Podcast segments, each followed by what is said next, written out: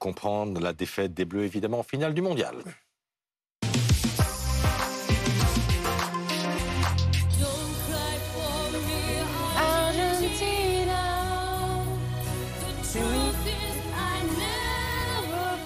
Ah, vous chantez pas mal, les filles, mais ça va pas nous consoler. Pas sûr de les prendre dans le groupe tout de suite. Il falloir bosser. hein. Bon, Eric, euh, qu'est-ce qui s'est passé? Voilà, 80 minutes, euh, mais rien, en fait, pour, pour, pour, pour l'équipe de France.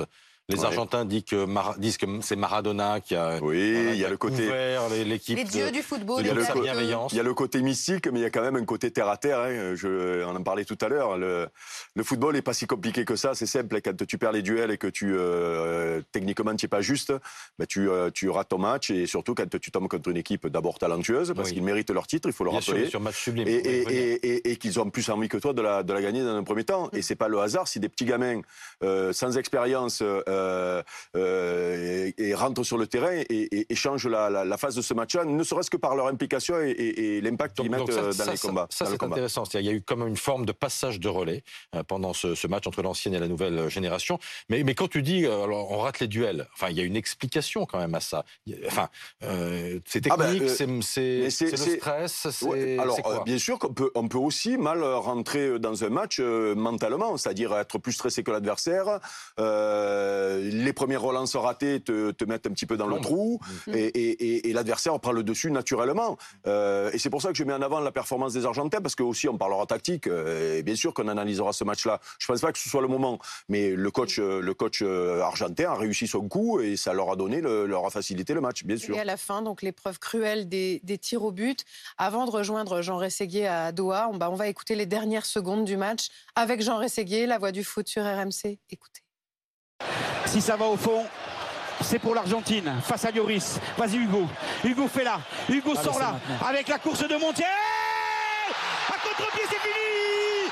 L'Argentine est championne du monde. À la séance de tir au but, l'Argentine s'impose. Quatre tirs au but à deux. L'apothéose du génie argentin. Léo Messi qui rejoint Maradona après la victoire de l'Argentine en 86. J'imagine, Jeannot, que tu as refait le match euh, toute la nuit. Et, et au bout du compte, pour compléter Eric, pour toi, qu'est-ce qui s'est passé?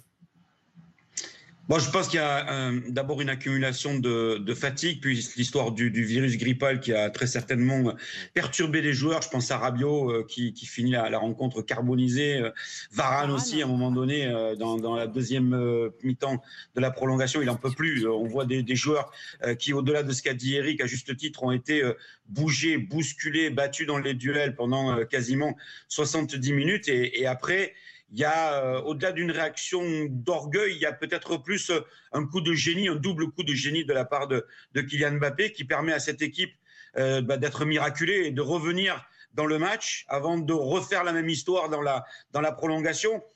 Et puis il y a cette balle de but à la 123e hein, de, de qui, qui malheureusement heurte le pied du gardien Martinez, moi qui me fait penser à la frappe sur le poteau de Gignac en finale de, de l'Euro 2016 à la 92e minute. Voilà, ce sont des petits détails qui, qui auraient pu justement faire que cette équipe euh, de, de France allait renverser la tendance sur un coup de dé. Mais dans la logique des choses, euh, c'est l'Argentine qui est championne du monde et c'est tout à fait mérité, c'est normal, c'est logique. Mais on a quand même assisté hier soir à, à, un match incroyable, un match qui, à mon avis, entrera dans la, dans la légende de la Coupe Ouais. du Monde et avec surtout sur le terrain euh, deux génies. Et là aussi, peut-être Oui. passation de pouvoir entre Messi et Mbappé. Lorraine, tu avais une question sur Oui, les pénaltys. tu disais, toi, Christophe, que c'était la roulette russe, euh, les tirs au but. Est-ce que c'est Jamais de la vie. la roulette russe Est-ce qu'ils étaient à la hauteur, à part non, non, Kylian mais- Mbappé, est-ce qu'ils étaient à la hauteur Non mais c'est bien, elle est super ta question parce que je supporte pas ça, euh, l'histoire de la la trusse sur les pénalties. Non, les pénalties c'est un exercice technique, mais c'est un, ex- un exercice- un exercice mental.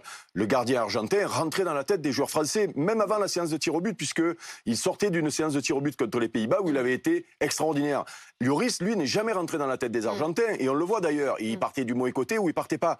Euh, c'est terrible. S'il avait eu le droit à un nouveau changement, euh, Didier Deschamps, est-ce qu'il aurait dû, pu remplacer Loris Ah non, non, Au moment de la séance Non, des je pense pas. Non, je pense pas. Non, non, non, non. Franchement, non. Mais moi, j'ai envie de. Déjà, j'ai envie de mettre en avant la performance d'Mbappé. Euh, Mm. Tirer trois Ouais. pénalties dans le même match. Ouais. Ça, je veux dire, c'est fort. hein. On a vu Kane, deux, euh, ça a été compliqué. Lui, il en a mis trois, finalement. Deux dans le jeu, un sur la séance de tir au but, et mettre en avant la nouvelle génération qui arrive, les gamins qui sont rentrés. Il y a euh, l'avenir pour l'équipe de France, c'est radieux. Euh, on a une défense centrale avec les petits jeunes qui, se, qui, qui, qui arrivent, là, les Upamecano, les Konaté, plus les petits jeunes qu'on a vus hier soir. Didier Deschamps, s'il reste, ou le prochain sélectionneur, a du matos pour, pour, pour briller et pour nous faire rêver encore. Mondial très prolifique avec beaucoup de buts. Tu viens de, de l'évoquer. Les chiffres du mondial. Pierre Barbin. La Coupe du Monde au Qatar est l'édition la plus prolifique de l'histoire. 172 buts inscrits durant la compétition. Un de plus qu'en 1998 et 2014. Un nouveau record, notamment grâce à Kylian Mbappé. L'attaquant français termine meilleur buteur de la compétition, avec 8 buts en 7 matchs, dont un triplé historique hier en finale contre l'Argentine. Ce n'était plus arrivé depuis 1966 et Geoff Hurst avec l'Angleterre. Au Qatar, l'Argentine est devenue championne du monde pour la troisième fois de son histoire. L'Albi Céleste remettra son titre en jeu en 2026. Une Coupe du Monde inédite organisée dans trois pays les États-Unis, le Canada et le Mexique. Pour la première fois, 48 équipes y participeront. Alors, les Bleus seront de retour euh, à Paris euh, en fin de journée. Ils vont quitter leur hôtel euh, de Doha tout à l'heure à 10h et atterrir à Roissy aux alentours de 18h. Euh, Sonia Carnero, c'est un chemin de croix sans doute qui commence aujourd'hui pour les Bleus? Exactement, mais un chemin de croix qui commence tout doucement à se décider. Il y a quelques minutes, la ministre des Sports, Amélie Oudéa-Castéras, s'est exprimée chez nos confrères de France Inter. Elle en a dit un peu plus sur le programme des Bleus. Oui, ils vont atterrir à 18h à l'aéroport de Paris-Charles de Gaulle. Et puis, ils ont choisi la place de la Concorde, les joueurs de l'équipe de France, en accord évidemment avec la Fédération française de football, eh bien, pour aller se rassembler, pour aller dire merci aux supporters de l'équipe de France qui n'ont pas pu faire le déplacement à Doha. Elle le dit, la ministre, ils ont décidé de ne pas défiler sur les champs. Ce pas étonnant. Comment défiler sur les Champs-Élysées sur un bus impérial sans le trophée de la Coupe du Monde Donc ce sera place de la Concorde pour les joueurs de l'équipe euh, de France. Tout cela va évidemment se confirmer dans les euh, prochaines heures et elle l'a également euh, exprimé. Le président de la République qui n'a pas pu les recevoir aujourd'hui, il prend la direction du, du Charles de Gaulle, aura aussi à cœur un peu plus tard, en début d'année, de les remercier à l'Élysée. Merci beaucoup Sonia Carnero et merci d'ailleurs à tous, à tous les envoyés spéciaux de, de BFM TV, de RMC, les équipes techniques également de BFM TV Voilà. et de RMC pour cet investissement sans faille pendant ce, ce- ce mois du, du, du Parce que quand même, Parce que nous le valons bien. parce que quand même, on est fiers. Non, non, mais non, non, elle a raison, Adeline, on est fiers. Absolument. nous même. ont rendu fiers. On leur dit. Absolument. Et merci à toi Eric. Mais merci à vous, c'est toujours un plaisir. ta d'être avec vous. disponibilité et ta proximité avec, euh, entre ton sport et, et le public. Voilà, Merci, parce que tu Christophe. as pu être aussi bien technique que- qu'avoir cette qualité, d'avoir cette proximité sur ton jeu. Merci infiniment à tous.